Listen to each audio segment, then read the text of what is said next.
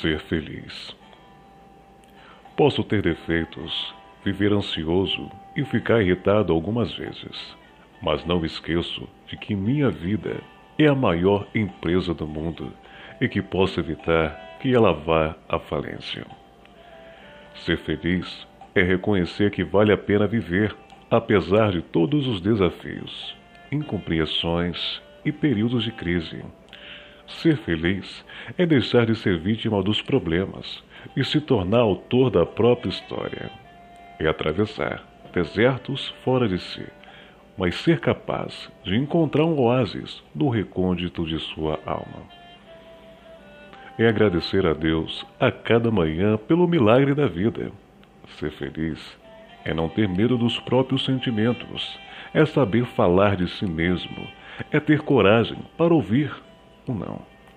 É ter segurança para receber uma crítica, mesmo que injusta. Autor Augusto Cury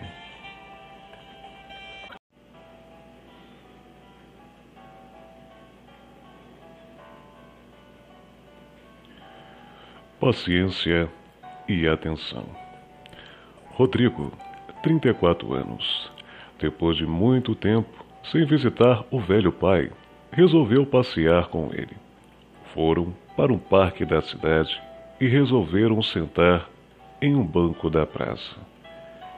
Enquanto Rodrigo lia seu jornal, seu pai observava a natureza com os olhos cansados de um homem de 81 anos. De repente, diante de um movimento nas árvores, o pai de Rodrigo, seu Orlando, pergunta: Filho, o que é aquilo? Rodrigo afasta por um segundo o jornal e responde: É um pássaro, pai. O velho pai continua acompanhando o movimento do passarinho e, novamente, pergunta: O que é aquilo? Estressado, Rodrigo responde de forma ríspida: Poxa, já falei, aquilo é um pássaro. Passado alguns segundos, seu Orlando torna a perguntar, apontando para o passarinho: O que é aquilo? Desta vez, o filho explode, com sua paciência esgotada, gritando com o próprio pai: O senhor está caduco, surdo. Já falei, aquilo é um pássaro.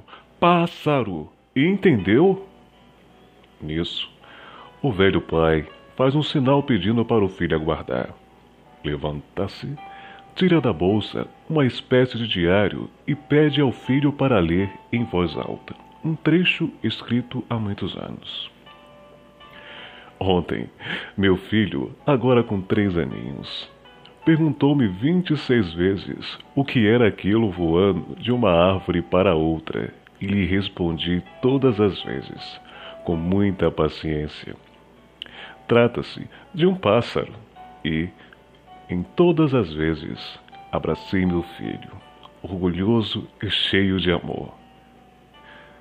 Muitas vezes não temos paciência com os nossos pais, achando que eles são chatos, velhos demais e só querem atrapalhar a nossa vida.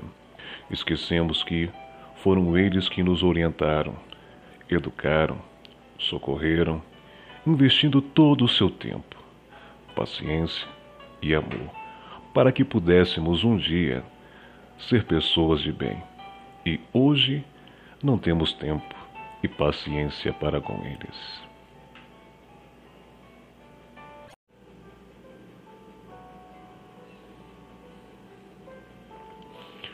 A Casa dos Mil Espelhos. Tempos atrás, em um distante pequeno vilarejo, havia um lugar conhecido como a Casa dos Mil Espelhos. Um pequeno e feliz cãozinho soube desse lugar e decidiu visitar. Lá chegando, saltitou feliz escada acima até a entrada da casa. Olhou através da porta de entrada com suas orelhinhas bem levantadas e a cauda balançando tão rapidamente quanto podia. Para sua grande surpresa, deparou-se com outros mil pequenos e felizes cãezinhos. todos com suas caudas balançando tão rapidamente quanto a dele. Abriu um enorme sorriso e foi correspondido com mil enormes sorrisos. Quando saiu da casa, pensou: que lugar maravilhoso! Voltarei sempre, um montão de vezes. Nesse vilarejo, um outro pequeno cãozinho, que não era tão feliz quanto o primeiro, decidiu visitar a casa. Escalou lentamente as escadas e olhou através da porta. Quando viu mil olhares hostis de cães que olhavam fixamente, rosnou e mostrou os dentes e ficou horrorizado ao ver mil cães rosnando e mostrando os dentes para ele. Quando saiu, ele pensou: que lugar horrível, nunca mais volto aqui. Todos os rostos do mundo são espelhos. Que tipo de reflexo você vê nos rostos das pessoas que você encontra? Folclore japonês. A Casa dos Mil Espelhos.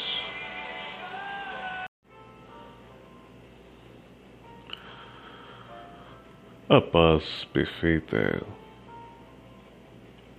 Houve um rei do que ofereceu um grande prêmio ao artista que fosse capaz de captar numa pintura a paz perfeita. Foram muitos os artistas que tentaram. O rei observou e admirou todas as pinturas, mas houve apenas duas que ele realmente gostou. A primeira era um lago muito tranquilo. Este lago era um espelho perfeito onde se refletiam plácidas montanhas que o rodeavam. Sobre elas encontrava-se um céu muito azul, contendo as nuvens brancas. Todos que olhavam para essa pintura viam refletida uma paz muito grande. A segunda pintura tinha também montanhas, mas estas eram escabrosas e estavam despidas de vegetação. Sobre elas havia um céu tempestuoso, do qual se precipitava um forte aguaceiro com faíscas e trovões. Montanha abaixo parecia descer uma turbulenta torrente de água. Tudo isso se revelava no Pacífico. Quando se observava atentamente atrás da cascata, havia um arbusto crescendo de uma fenda na rocha. Nesse arbusto encontrava-se um ninho, e ali, em meio ao ruído e à violência da cena, estava um passarinho, placidamente sentado no seu ninho. Essa foi a pintura escolhida pelo rei, que explicou: Paz não significa estar num lugar sem ruídos, sem problemas, sem trabalho árduo ou sem dor. Paz significa que, apesar de estar no meio de tudo isso, permanecemos calmos em nosso coração. Esse é o verdadeiro significado da paz, a paz perfeita.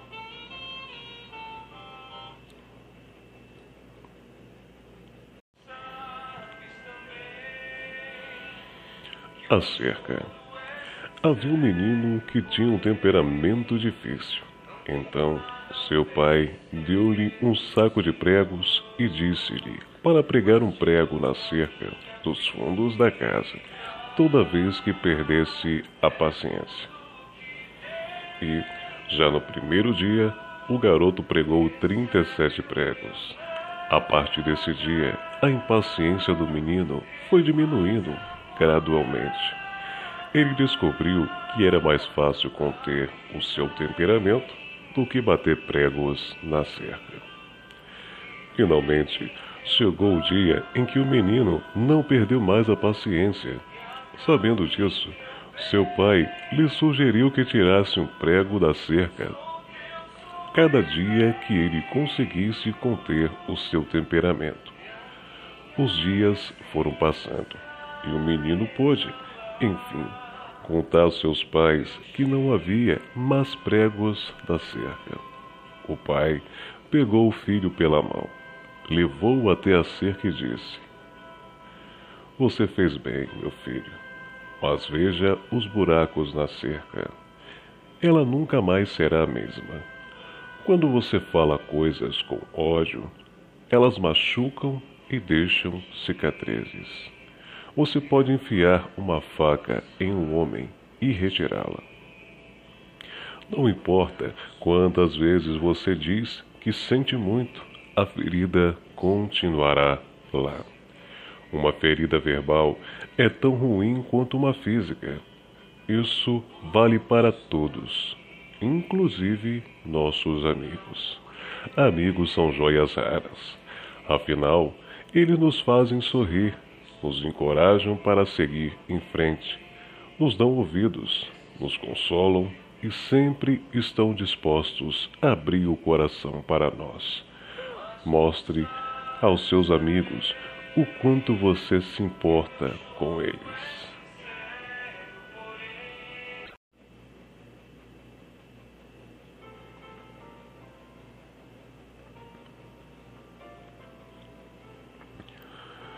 Evangelho, Mateus 18, de 21 a 35.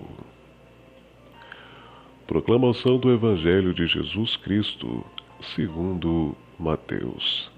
Naquele tempo, Pedro aproximou-se de Jesus e perguntou: Senhor, quantas vezes devo perdoar se meu irmão pecar contra mim? Até sete vezes? Jesus respondeu: Não te digo até sete vezes, mas até setenta vezes sete. Porque o reino dos céus é como o rei que resolveu acertar as contas com seus empregados. Quando começou o acerto, trouxeram-lhe um que lhe devia uma enorme fortuna. Como o empregado não tivesse com que pagar, o patrão mandou que fosse vendido como escravo junto com a mulher e os filhos e tudo o que possuía, para que pagasse a dívida. O empregado, porém, caiu aos pés do patrão e, prostrado, suplicava-lhe: Dai-me um prazo, e eu te pagarei tudo.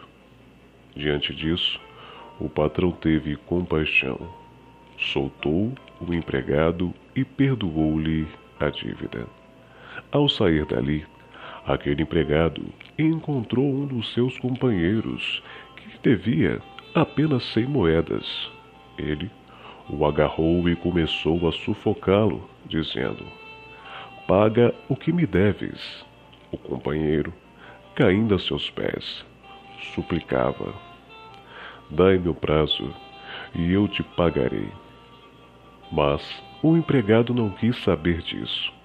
Saiu e mandou jogá-lo na prisão, até que pagasse o que devia.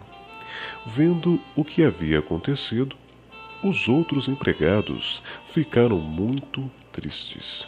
Procuraram o patrão e lhe contaram tudo. Então, o patrão mandou chamá-lo e lhe disse: Empregado perverso, eu te perdoei toda a tua dívida porque tu me suplicastes, não devias tu também ter compaixão do teu companheiro, como eu tive compaixão de ti? O patrão indignou-se e mandou entregar aquele empregado aos torturadores, até que pagasse toda a sua dívida. É assim que meu Pai, que estás nos céus, fará convosco, se cada um não perdoar de coração o seu irmão. Palavras da salvação.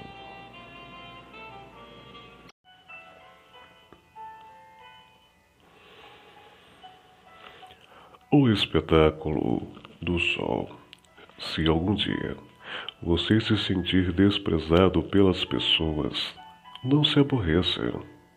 Se algum dia você perceber que não valorizam os seus esforços para melhorar, Não fique nervoso e aborrecido.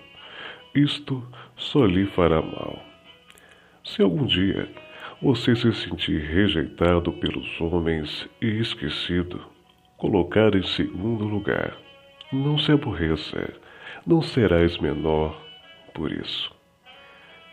Se algumas pessoas não notarem a beleza da tua inteligência e a grandeza da tua alma, não fique com raiva delas. Você não perderá nada por causa disso. Se você se levantar todos os dias para fazer o bem aos outros, e mesmo assim ninguém te agradecer por isso, não fique aborrecido você não perdeu o mérito de suas boas obras. Se você fez um belo trabalho e ninguém te parabenizou e aplaudiu, não fique frustrado. A sua obra continuará grande. Se você sorrir para as pessoas, iluminando a sua caminhada e ajudando-as a viver, e elas não perceberem o valor do teu gesto, não te agradecem, não se revolte, a tua grandeza permanece. Se você renovar todos os dias, incansável e gratuitamente, o seu amor às pessoas, e elas não são gratas a isto, não fique triste, pois também o sol nasce todos os dias, gratuitamente, e a maioria nem repara nisto. Todos os dias, ele dá um grande espetáculo ao nascer, mas a maioria da plateia está dormindo e nem notou tudo isso. Não fique triste e frustrado. Deus vê todas as coisas e te recompensará muito mais do que os aplausos dos homens. O espetáculo do sol.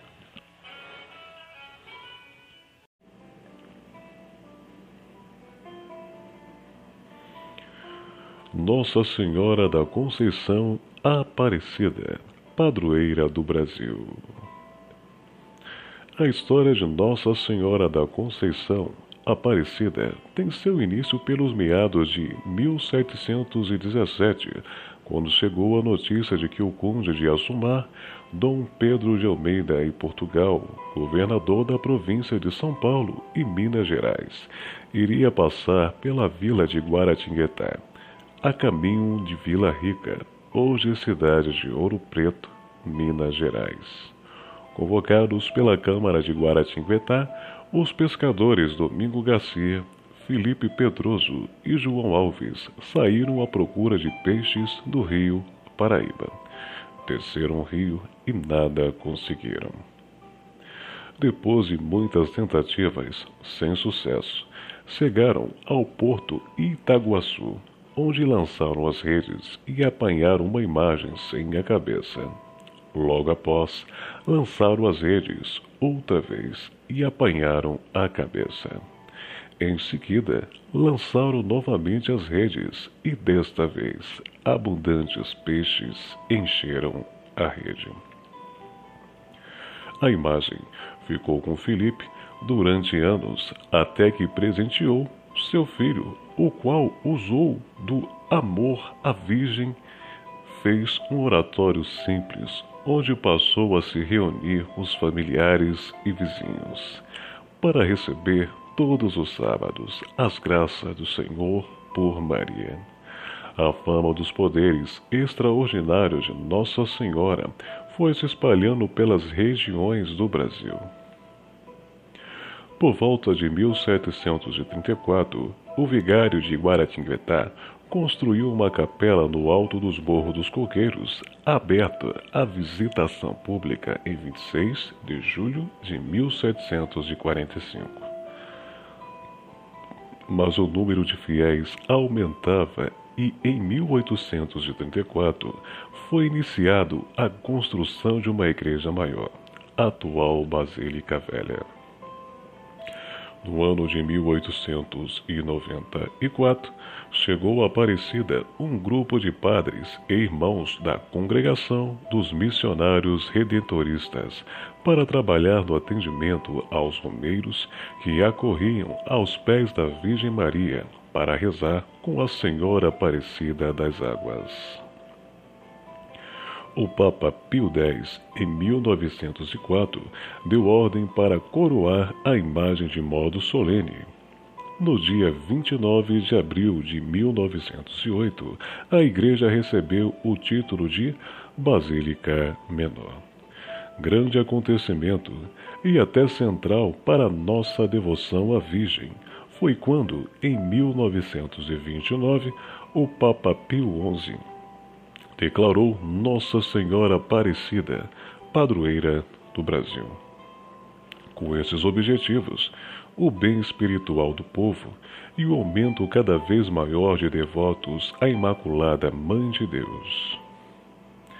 Em 1967, completando-se 250 anos de devoção, o Papa Paulo VI ofereceu ao Santuário de Aparecida a Rosa de Ouro, reconhecendo a importância do santuário e estimulando o culto à Mãe de Deus.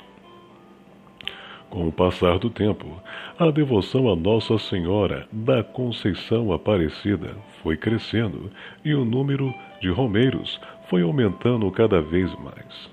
A primeira basílica tornou-se pequena era necessário a construção de outro templo, bem maior, que pudesse acomodar tantos romeiros.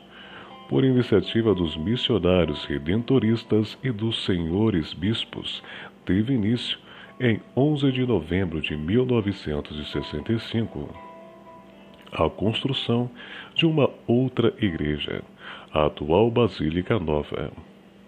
Em 1980, ainda em construção, foi consagrada pelo Papa João Paulo II e recebeu o título de Basílica Menor. Em 1984, a Conferência Nacional dos Bispos do Brasil, CNBB, declarou oficialmente a Basílica de Aparecida Santuário Nacional, sendo o maior santuário mariano do mundo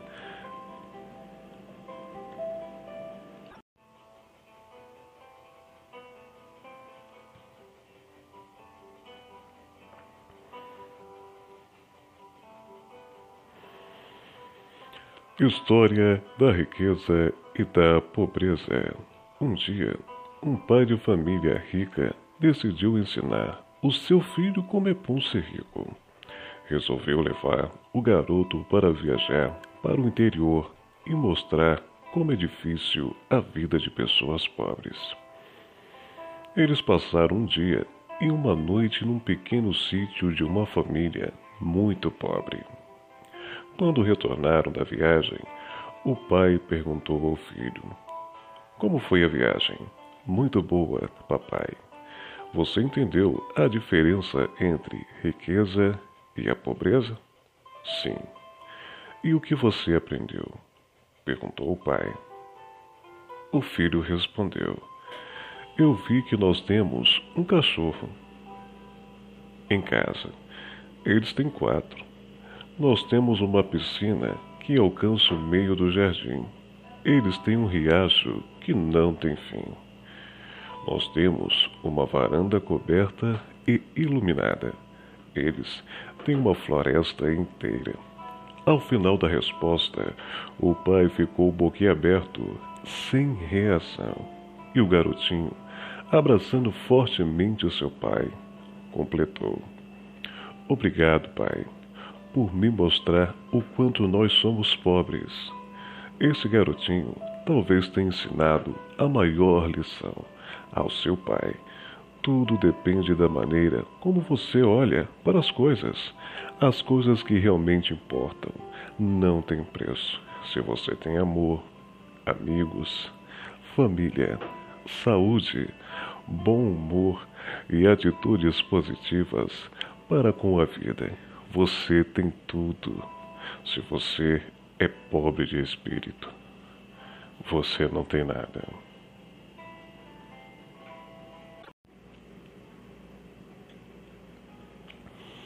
Madre Teresa de Calcutá.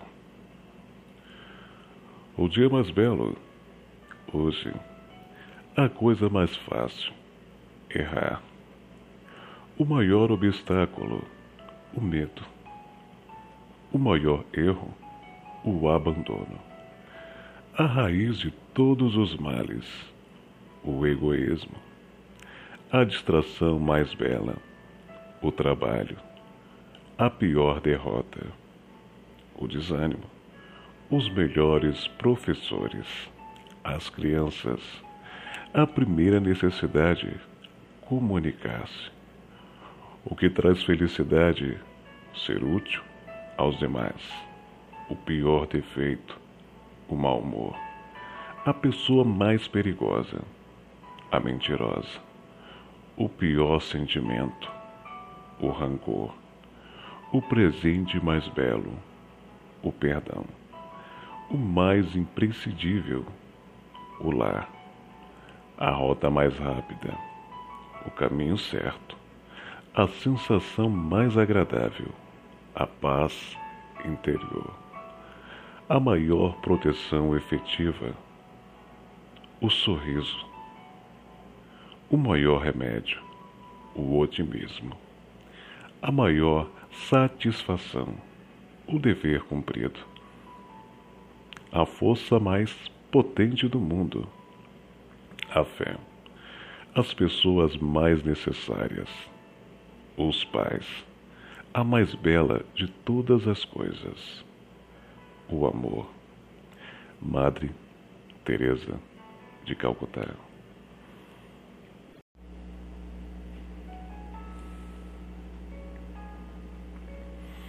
tempo. No parque, uma mulher sentou-se ao lado de um homem. Ela disse: Aquele ali é meu filho, o de suéter em vermelho, deslizando no escorregador. Um bonito garoto, respondeu o homem e completou: Aquela de vestido branco, pedalando a bicicleta, é minha filha. Então, olhando o relógio, o homem chamou a sua filha. Melissa, o que você acha de irmos? Mais cinco minutos, pai. Por favor, só mais cinco minutos. O homem concordou e Melissa continuou pedalando sua bicicleta para alegria do seu coração. Os minutos se passaram. O pai levantou-se e novamente chamou sua filha. Hora de irmos, agora. Mas outra vez Melissa pediu: Mais cinco minutos, pai. Só mais cinco minutos. O homem sorriu e disse: Está certo. O senhor é certamente um pai muito paciente, comentou a mulher ao seu lado. O homem sorriu e disse: O irmão mais velho de Melissa foi morto no ano passado por um motorista bêbado quando montava sua bicicleta perto daqui.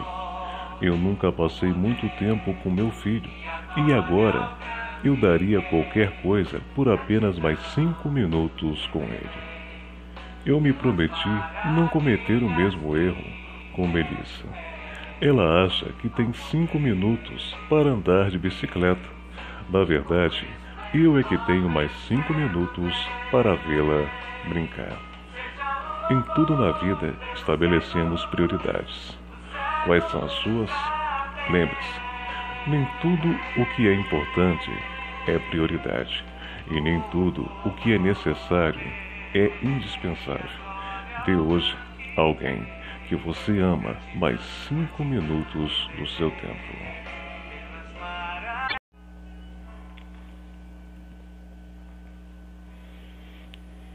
Os dois remos do barqueiro. No interior do Brasil, havia um barqueiro que era funcionário da prefeitura. Seu trabalho era atravessar as pessoas em um rio muito largo. Atravessava crianças para a escola, jovens, homens e mulheres. A canoa dele era dessa de dois remos, presos nas laterais da canoa, um de cada lado que puxava com as duas mãos. Ele escreveu em um dos remos oração, no outro ação.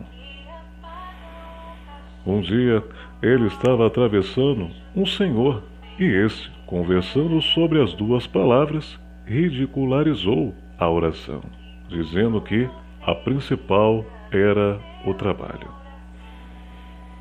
O barqueiro então, sem dizer nada, deixou de lado o remo da oração e começou a remar só com da ação.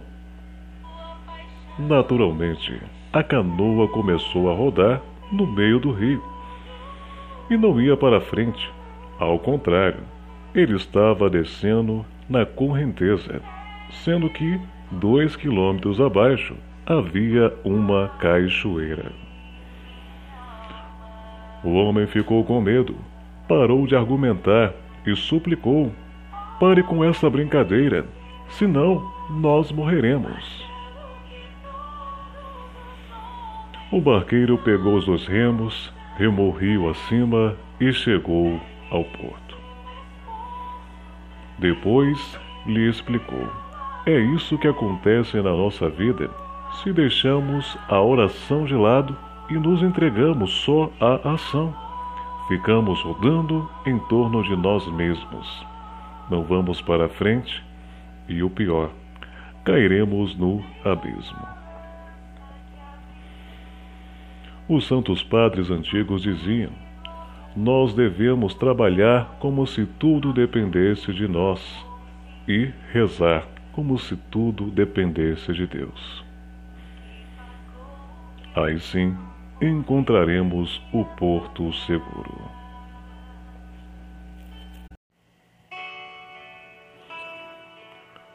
A fábula do porco espinho. Durante a era glacial, muitos animais morriam por causa do frio. Os porcos espinhos, percebendo a situação, resolveram se juntar em grupos. Assim se agasalhavam e se protegiam mutuamente. Mas os espinhos de cada um feriam os companheiros mais próximos, justamente os que ofereciam mais calor. Por isso, decidiram se afastar uns dos outros e começaram de novo a morrer congelados. Então, precisaram fazer uma escolha: ou desapareciam da terra ou aceitavam os espinhos dos companheiros. Com sabedoria, decidiram voltar a ficar juntos.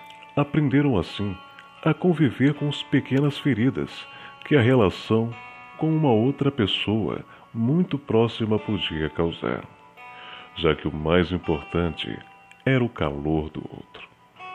E assim sobreviveram. Moral da história o melhor relacionamento não é aquele que une pessoas perfeitas, mas aquele onde cada um aprende a conviver com a individualidade do outro e admirar suas qualidades.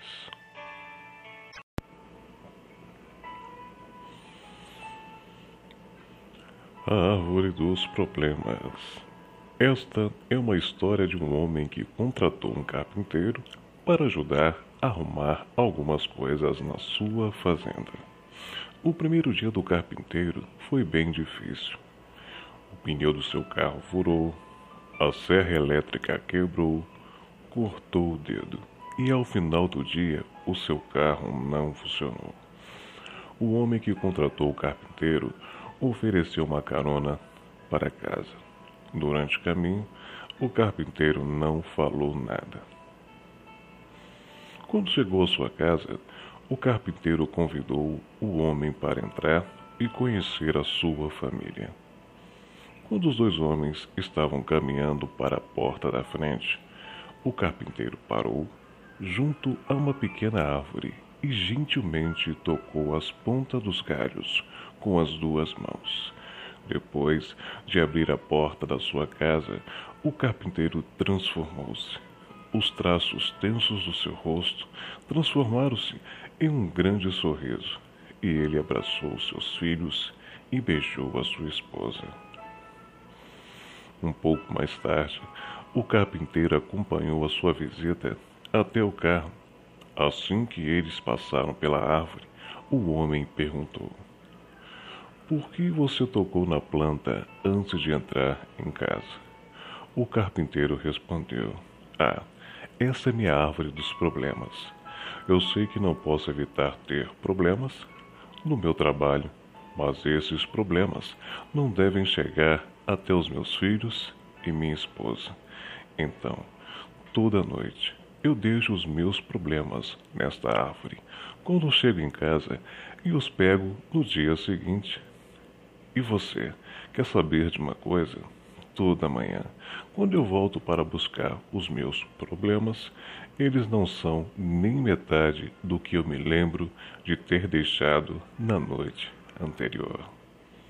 Autor desconhecido.